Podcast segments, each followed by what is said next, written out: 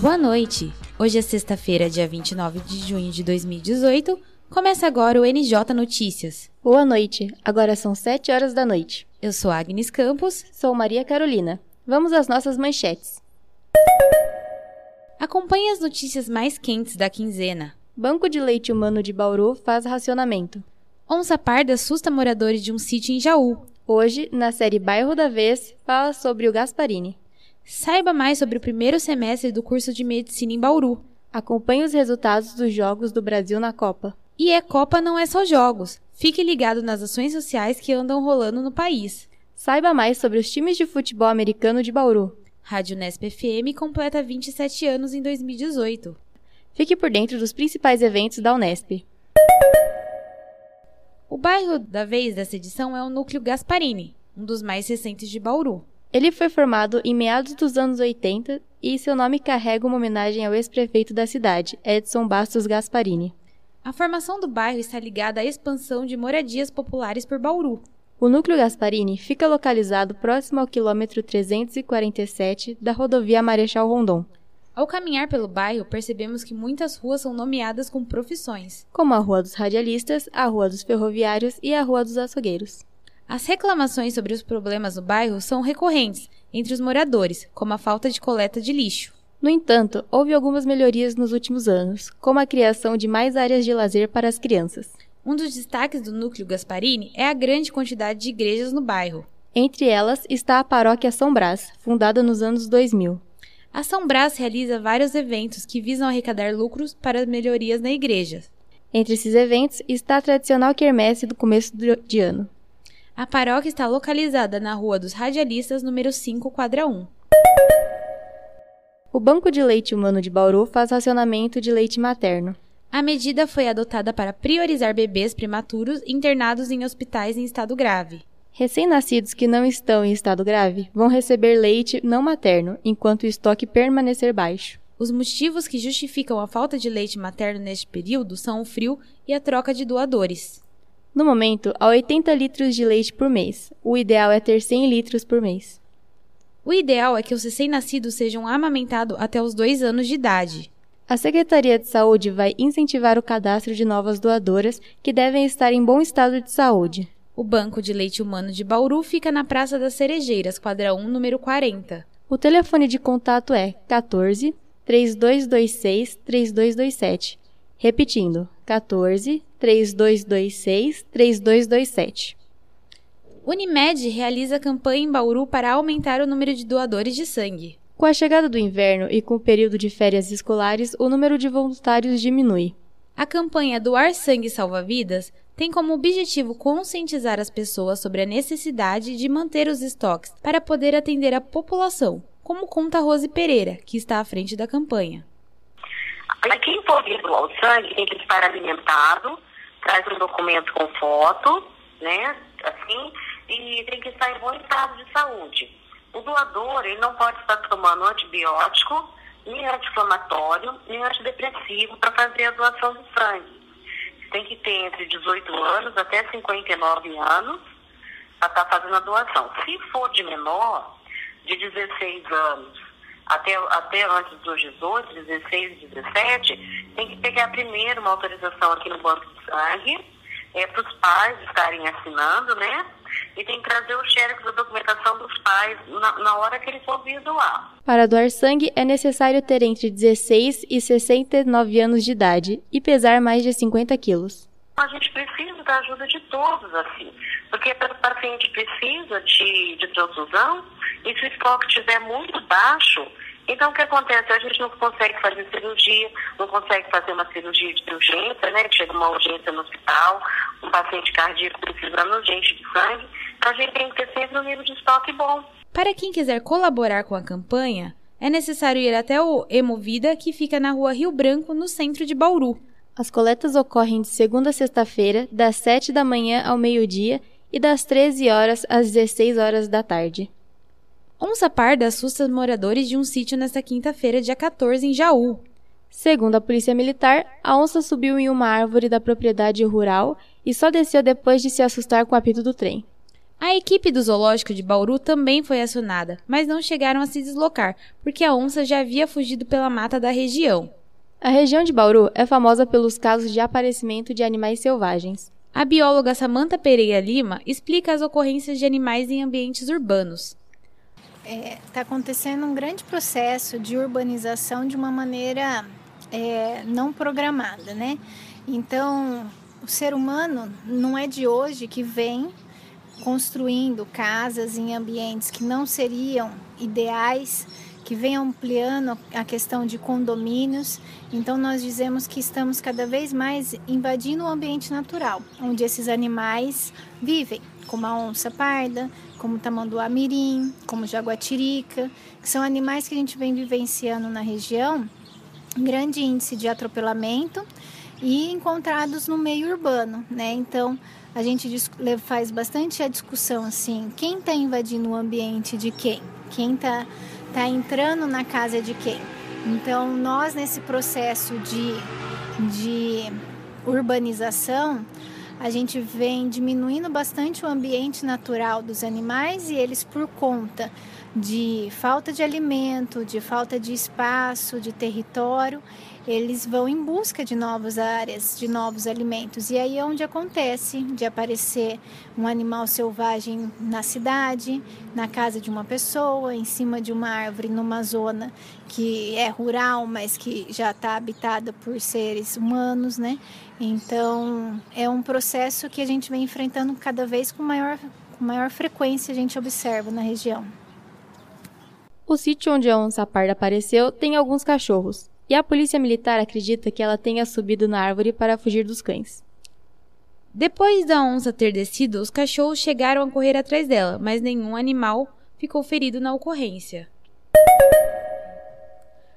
A agenda cultural dessa edição começa no dia 29 de junho com a apresentação da banda de metal Project 46 no Jack Music Pub, às 10 horas da noite. Os ingressos são a partir de 25 reais e podem ser comprados na lanchonete Flipper, nas lojas Encanto Fantasias e no Calçadão Music Center. Já no dia 30 de junho acontece a festa junina do Bauru Basquete, com comidas típicas e gincanas. Será no ginásio Panela de Pressão, das 17 horas às 10h30, e o ingresso está sendo vendido por R$ 13,00 na Copical Tintas, que fica na Avenida Getúlio Vargas, número 1770. No mesmo dia ocorre o show do cantor de pagode Ferrugem, às 23 horas no Sagai Bauru. Os ingressos são de 40 a 80 reais. Mais informações pelo telefone 324 314 94. No dia 1 de julho, tem o Forró na Grama no Parque Vitória Régia. A partir das 3 horas, o cantor Kleber Gonzaga se apresenta e conta com a presença de todos. No dia 7 de julho, a banda Terno com Metais se apresenta no Sesc, a partir das 8 horas, e os ingressos são de 5 a 17 reais no próprio Sesc. O show é para maiores de 14 anos. Está em cartaz o filme Oito Mulheres e um Segredo. Com protagonistas como Sandra Bullock, Anne Hathaway, Sarah Ponce e até a cantora Rihanna, esse filme é a adaptação do outro filme Onze Homens e um Segredo. Dirigido por Steven Soderbergh, o filme é uma importante conquista feminina em se tratando de Hollywood. Ele está sendo exibido às 22 horas no Boulevard Shopping e a faixa etária é para maiores de 14 anos. Uma das séries mais assistidas da atualidade, Game of Thrones, conquistou fãs pelo mundo e chega à última temporada. A história transmitida pela HBO se passa em Westeros, uma terra fictícia localizada na Europa medieval. O enredo gira em torno de batalhas entre sete reinos. Nessas disputas, duas famílias são dominantes e lutam pelo trono de ferro. A posse do trono pode ser a garantia da sobrevivência no inverno que está por vir, já que nessa terra as estações podem durar décadas. Depois de muitas batalhas, a chegada da oitava e última temporada desperta expectativas nos fãs sobre uma possível continuação de Game of Thrones. O estudante Felipe Gualberto fala sobre as especulações dos possíveis projetos pilotos. Eu não achava que eram muito necessários. Se a série tivesse um final bom, poderia ficar sem os pilotos. Mas se eles tiverem, eu quero que eles tenham a mesma qualidade que a série, porque a gente sabe que Game of Thrones tem uma qualidade muito boa, tanto no roteiro quanto na edição. O autor da série, George R. R. Martin, publicou no seu blog que há cinco projetos pilotos na HBO sobre o universo da série. O projeto da roteirista inglesa Jane Goldman está em destaque e conta a Primeira Guerra dos Humanos contra os Caminhantes Brancos, mil anos antes da história da série original. Agora os fãs esperam ansiosos pela oitava temporada em 2019 e acompanham os rumores sobre as novidades após o fim de Game of Thrones. Um dos momentos mais aguardados de uma cerimônia de casamento é a entrada da noiva. É nesse momento que os convidados finalmente matam a curiosidade sobre os detalhes do vestido da noiva. Mas em 2015, uma noiva bauruense surpreendeu seus convidados com a escolha de um modelo inusitado. A veterinária Larissa Goss se casou com o vestido homenageando Palmeiras. O vestido era branco, como manda a tradição, mas tinha o escudo do Palmeiras bordado nas costas. O noivo de Larissa, o bancário Paulo Vitor Vicente, é sócio torcedor do Palmeiras e apaixonado por seu time. Paulo Vitor ficou muito emocionado com a surpresa. Ele chorou depois de ver o emblema do Palmeiras no vestido da noiva. Já o padre Paulo, que comandou a cerimônia, não gostou muito da homenagem. O padre Paulo é corintiano e brincou durante o casamento dizendo que não iria realizar a cerimônia por causa do vestido da noiva. A noiva não ligou para as críticas. Ela disse que escolheu o vestido pensando em agradar seu marido, que ficou muito feliz por ter conseguido. Em Bauru, as opiniões sobre a homenagem ficaram divididas, mas para a estudante bauruense Larissa Lima, a escolha do vestido foi muito criativa. Eu já tinha, acho que, visto uma foto aí do vestido. E, e, assim, eu achei o vestido bem bonito até. A homenagem não ficou feia, não, ficou bonita. A estudante, que é corintiana, ainda brincou sobre a escolha do time homenageado. Eu acho que assim, eu achei até bonito o vestido, achei bem bonito mesmo esse vestido de casamento, bem diferente, né? Mas eu acho que eu não faria, não. Não sei, depende bastante da pessoa, é, da circunstância, de, de do que vai homenagear. Mas se fosse, eu ia homenagear o Corinthians. Cada vez mais os casamentos em Bauru andam fugindo da tradição, hein? A primeira turma do curso de medicina da Universidade de São Paulo instalado na Faculdade de Odontologia de Bauru, já está no fim do primeiro semestre. O curso inaugurado em fevereiro deste ano ofereceu 60 vagas, das quais 18 foram destinados a candidatos do SISU. Com a instalação do curso, o Hospital de Reabilitação de Anomalias Cranofaciais, conhecido como Centrinho, passa a ser administrado pela Secretaria Estadual da Saúde. Atualmente, o Centrinho atende 70 mil pacientes por ano, tem 600 funcionários e pretende crescer ainda mais. A proposta do curso de medicina da USP de Bauru traz como foco a prática aliada ao contato com a comunidade bauruense. O estudante de medicina Bruno Pereira fala sobre sua experiência nesse primeiro semestre de aulas. Está sendo para mim uma experiência única, porque a gente está abrindo um curso aqui, né, primeiro ano, medicina, então está tendo muita novidade nessa questão de metodologia, como vai ser o ensino, a questão também de investimento, porque está vindo uma grana é, interessante, né, para poder manter o curso. O calor ainda comenta a metodologia utilizada que diferencia o curso dos demais. E aqui o curso ele é baseado em metodologias ativas, então foge daquilo que a gente está acostumado, aquela aula tradicional, do professor dando aquela aula expositiva. Então, assim, o aluno acaba sendo muito, muito, muito importante na hora de né, consolidar o conhecimento, estudar, de ir atrás, o professor sempre orientando, ajudando. As expectativas para o próximo semestre são grandes e Bruno fala sobre algumas delas. Esperando que o curso vai continuar mantendo o que a gente tem visto de excelência, que são as ferramentas novas, metodologias, professores que são excelentes. A gente está vendo questão de estrutura, de sim, muita simulação também, porque agora a gente acabou inaugurando o NEX, que é o Núcleo Educacional de Capacitação em Saúde, que tem diversos robôs para a gente estar tá usando nas simulações práticas. Agora Bruno e os outros alunos vão ter as férias merecidas e guardar todas as expectativas para o próximo semestre.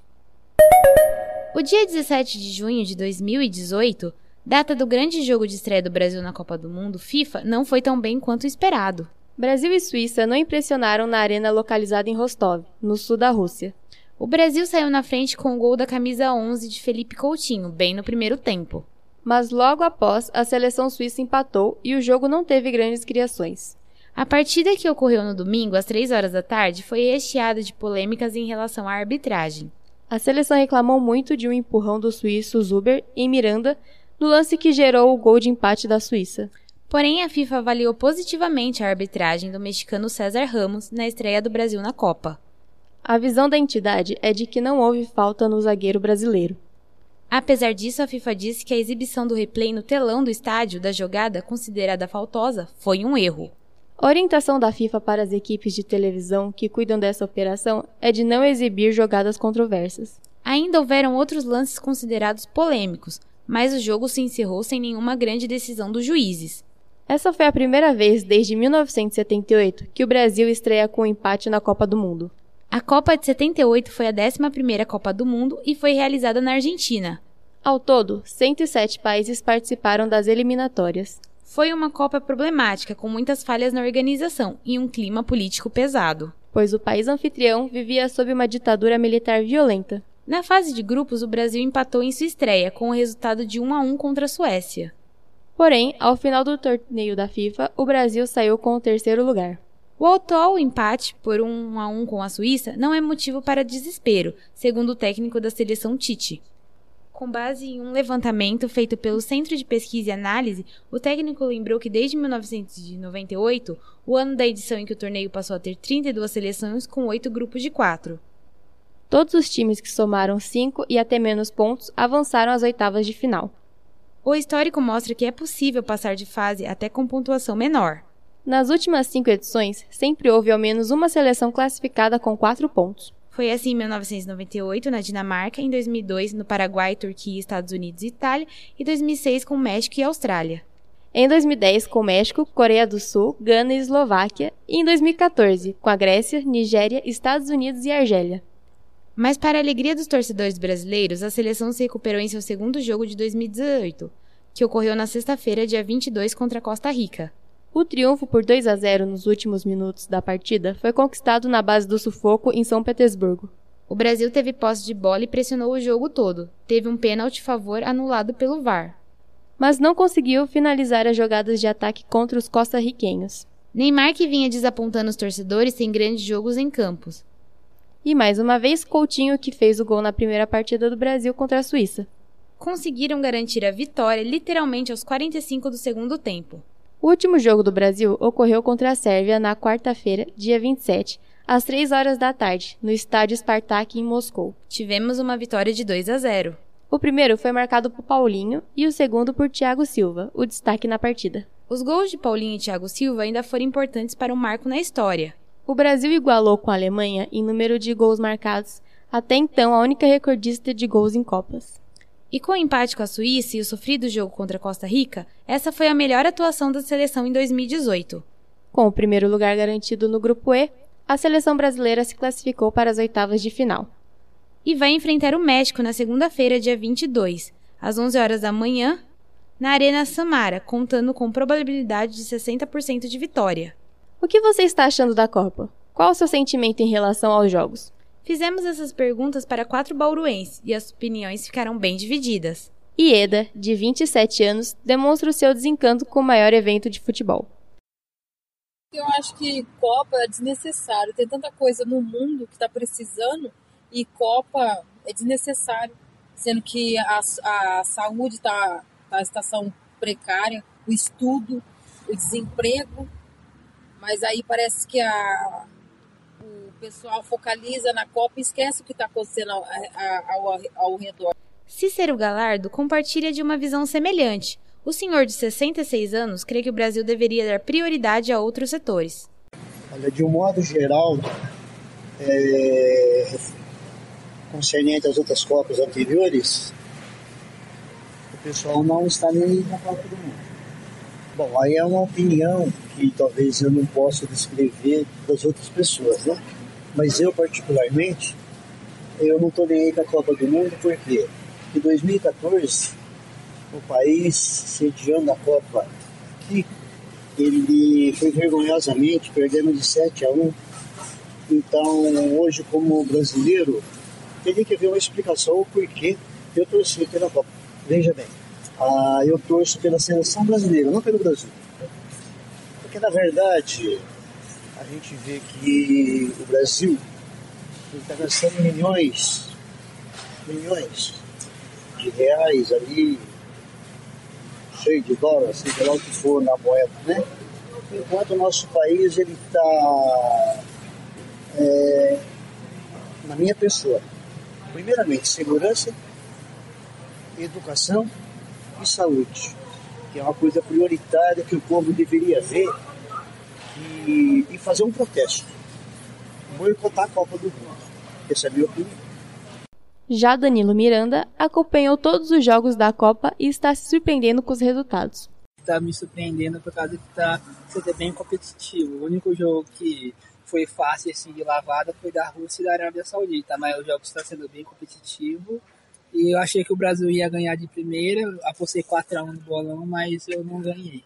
Demonstrando entusiasmo, Cleide de Campo fala dos seus preparativos para a Copa, mas sente que o clima da Copa não está mais tão presente comparado aos anos anteriores. Eu gosto muito do jogo da Copa, gosto muito de futebol, é, mas tá meio difícil pra gente ganhar, né? Assim, a gente gosta muito, a gente comemora muito, é, todo mundo já tem a sua camiseta, já tem corneta, a gente acha legal, sim, mas apesar do, do país, isso que eu gostaria de falar, há uns anos atrás era mais divertido as coisas, né? Acho que devido à crise, né? Os jogos assim já não tem o mesmo sentido, aquela mesma alegria, Natal. Danilo tem a mesma impressão sobre a Copa do Mundo na Rússia. Ainda assim, o jovem de 21 anos está animado com os resultados dos jogos. Ah, eu acho que a versão retrasada, no caso 2014, né, que é, tá sendo foi, no caso, mais animada, por causa que era aqui no Brasil, entendeu? Mas eu acho que essa de 2018 ainda tá sendo animada, assim, para falar a verdade. É, tipo, é que eu e mais meus irmãos assistem jogo, tipo, mais tipo, minha mãe, os outros, assim, não gostam tanto, mas eu tô animado pra Copa, assim, tá sendo bem competitivo, eu tô gostando. Mas o clima de Copa não atingiu a todos, como o relembre Ieda. A situação do Brasil não permanece a mesma em sua opinião tá do mesmo jeito, assim, da forma de eu pensar, porque é que nem fala, a Copa não, não traz benefício pra gente, né? Pra criança, para as pessoas que estão tá passando fome, para as pessoas necessitadas. E o Hexa? Será que o Brasil leva dessa vez? Cleide acha que o time não vai vencer esse ano. Eu acho que não, porque tem, que nem meu filho entende melhor de futebol, ele falou que tá tendo muitos, muitos países muito preparados, né? E o Brasil, ultimamente, assim, na minha idade, assim, eu já assisti muitas Copas e, e era bem mais forte. Não tá muito, não tô muito confiante não, mas tô torcendo. Danilo, por sua vez, ainda tem esperança de que o Brasil vai ser ex-campeão em 2018.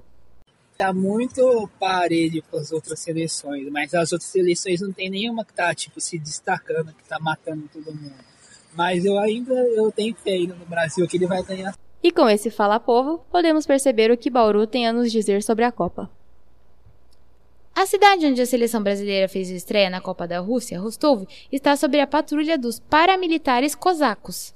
O grupo de paramilitares vai denunciar qualquer demonstração de afeto entre pessoas do mesmo sexo para a polícia, como informou para o jornal russo The New Times.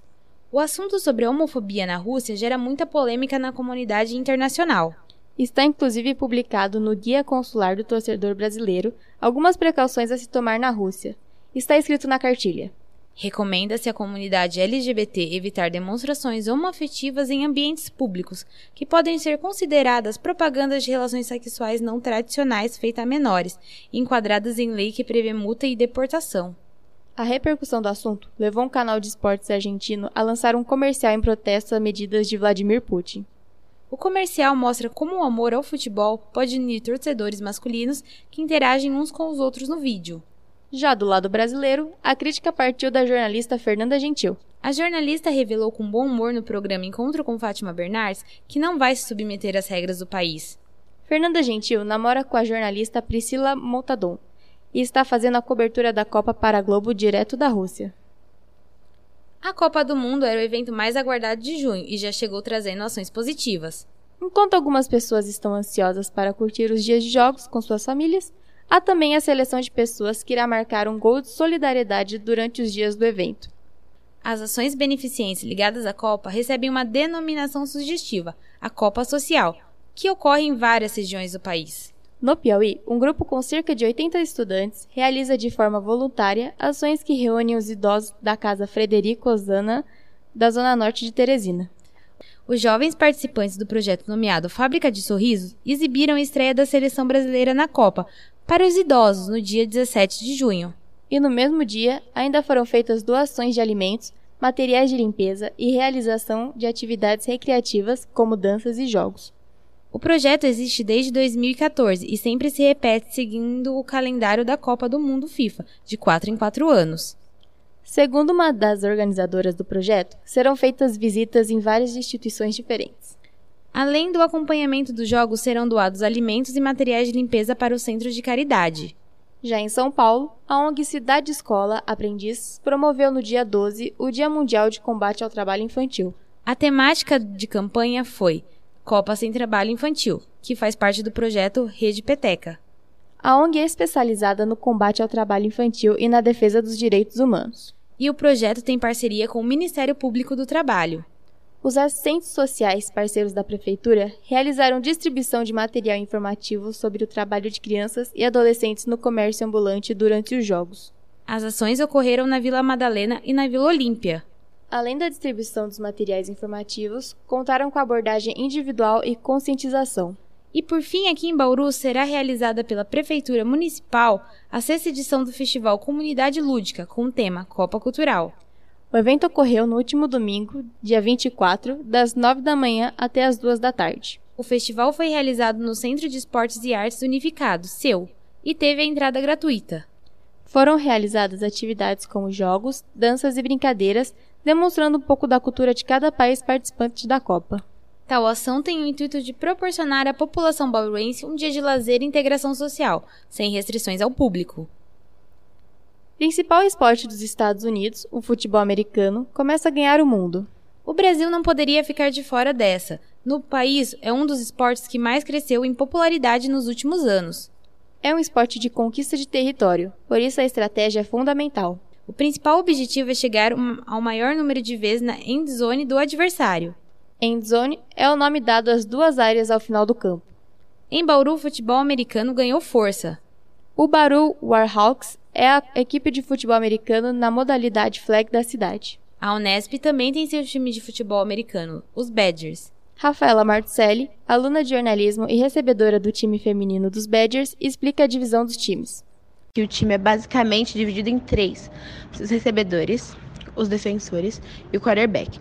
O quarterback ele é o responsável por lançar a bola para os recebedores que vão pegar e correr para tentar chegar na end zone, que é para fazer o touchdown, que é o gol do futebol americano. Pedro Munhoz, treinador dos Badgers, conta sobre a responsabilidade de ser um técnico. Ser um técnico, em especial do futebol americano, é uma grande responsabilidade. Primeiro porque a maioria das pessoas que entra no time, que vem para conhecer o esporte, às vezes não tem nenhum conhecimento prévio. Então, não é como os esportes mais difundidos, que as pessoas já têm os fundamentos. Então, a gente tem que saber os fundamentos desde a base. Gustavo Paulo, aluno de design e recebedor do time masculino dos Badgers, explica a importância do esporte em sua vida. Então, a importância para mim é que, é igual eu falei, ele é quase como um tratamento para mim, sabe? Porque dentro de campo você se torna outra pessoa, sabe? Eu acabei enxergando no esporte uma outra forma de se expressar, além de design, que é o curso que eu faço, sabe? Gustavo também ressalta a união presente no time. Assim, o grupo é, é, é muito unido, sabe? É, é, quase uma família, assim. A, a gente se considera uma família. E eu percebo que realmente tem essa união, principalmente dentro de campo. E esperamos que essa união continue para que os Badgers continuem crescendo. Começa agora o Minuto Esportivo. O quadro em que você conhece em um minuto os esportes mais desconhecidos. O esporte de hoje é o netball. Ele é um esporte de equipe, muito similar ao basquete e ao handball. Ele é jogado em uma quadra por dois times com sete jogadores cada. As posições dos atletas são goleiro, defensor de gol, defensor lateral, centro, atacante lateral, atacante de gol e pivô. Essas funções estão marcadas nas suas camisas, por siglas.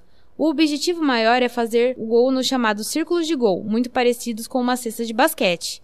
Porém, apenas o pivô e o atacante de gol podem marcar ponto.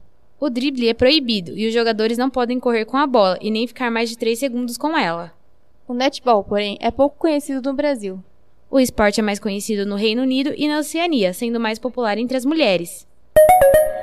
Começa agora mais um boletim de festas da Unesp. Com a aproximação do Inter Unesp, não podemos deixar de pensar no time de líderes de torcida. Estamos falando das Texuguetes Cheerleader, ou Texus. Cheerleader em inglês define grupos que se apresentam com música, dança e elementos de ginástica. as Techus iniciaram sua trajetória em 2006, como nos lembra a integrante Audrey Stabelli.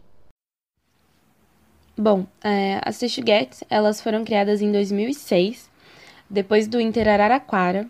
Cinco meninas resolveram se juntar para formar um time de líderes de torcida, simplesmente porque elas gostavam de acompanhar os jogos, gostavam de estar ali torcendo por Bauru. E aí elas resolveram se juntar e formar as Texuguetes. Na época, cada uma das participantes representava uma letra da palavra Bauru. De lá para cá, foram 12 anos crescendo e amadurecendo no esporte. Hoje as Techus contam com aproximadamente 35 membros. Elas ganharam em 2017 o terceiro lugar na competição de líderes de torcida no Inter. Os estudantes interessados em participar dos treinos das Texuguetes devem comparecer aos treinos abertos realizados no primeiro mês de aula de cada ano. Os treinos ocorrem em frente ao Anfiteatro Guilherme Rodrigues Ferraz, o Guilhermão. Os treinos ocorrem nas terças e quinta-feiras, do meio-dia às duas horas da tarde, e às quartas-feiras, das 5 horas da tarde às 7 da noite. Para mais informações, acesse a página das Texuguetes no Facebook, o Texuguetes Cheerleader.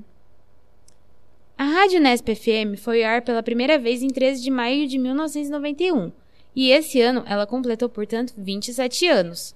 A Unesp FM é a única rádio universitária dentre todos os campi da Universidade Estadual Paulista e está situada no campus de Bauru, devido à oferta de cursos de comunicação social. Além de contar com uma programação voltada à prestação de serviço para a comunidade bauruense. A Unesp FM é também uma oportunidade de ampliação dos conhecimentos para os alunos de graduação dos cursos de comunicação. A programação do Unesp FM é variada e conta com a transmissão de programas de cultura, educação, prestação de serviço, entretenimento e informação em geral. Todos produzidos com a colaboração de uma equipe de 25 funcionários. Conversamos com o diretor-geral da Rádio Unesp FM, o professor José Carlos Marques, para explicar melhor o funcionamento da rádio e os principais programas transmitidos. A rádio tem uma programação 24 horas no ar, em que a gente faz uma alternância entre conteúdos informativos jornalísticos e conteúdos musicais, programas musicais.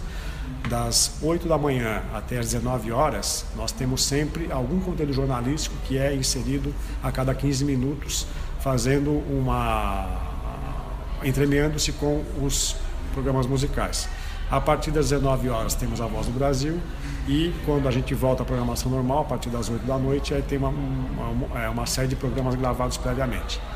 Os principais programas que eu poderia dizer são o Manhã Popular Brasileira, que acontece das 8 da manhã até as 11h15, em que a gente procura oferecer novidades na música brasileira, é, clássicos que são revisitados, novas interpretações, novos intérpretes. E esse é um programa então histórico, já está desde o começo no ar. À tarde nós temos o musical Unesp, depois o fim de tarde, que tem uma outra programação variada. Então são os programas que têm locução ao vivo e são os, os mais contínuos porque eles acontecem de segunda a sábado. Professor José Carlos explica também a relação da rádio com a lógica de mercado. Qual que é a nossa distinção? Nós não somos uma rádio comercial, não temos anúncio, não temos publicidade. E como rádio universitária, a gente procura fugir das lógicas de mercado.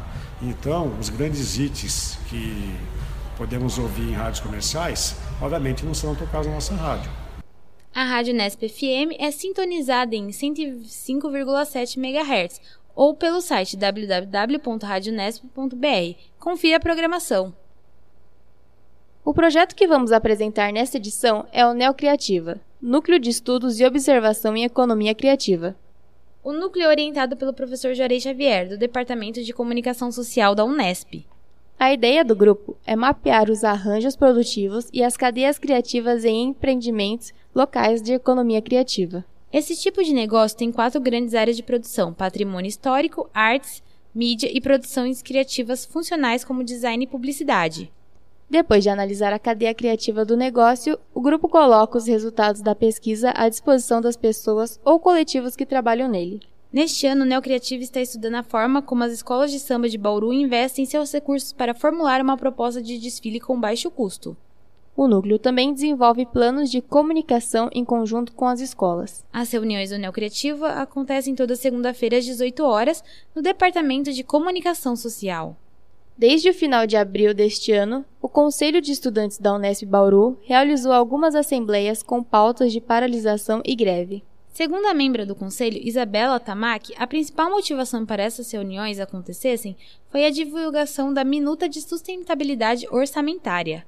Esse documento reformularia a gestão de gastos em relação à contratação, gastos com salários, convênios e benefícios dos professores e funcionários.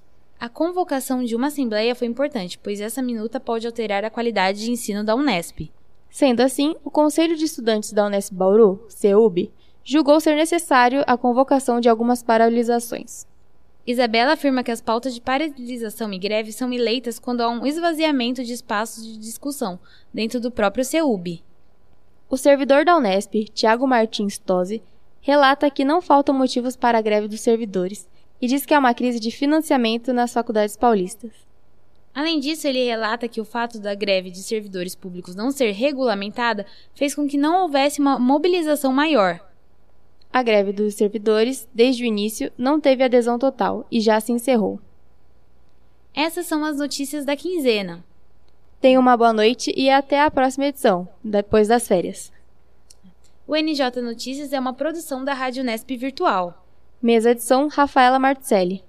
Repórteres: César Cabral, Maria Clara, Natália Soares, Marina, Giovana Romagnoli, Gilmara Melo, Luíde, Gabriele, Ingrid, Andresa, Rayane, Camila Rodeiro, Henrique Leão, Vinícius e Tainá Araújo. Produtoras: Giovana Moraes.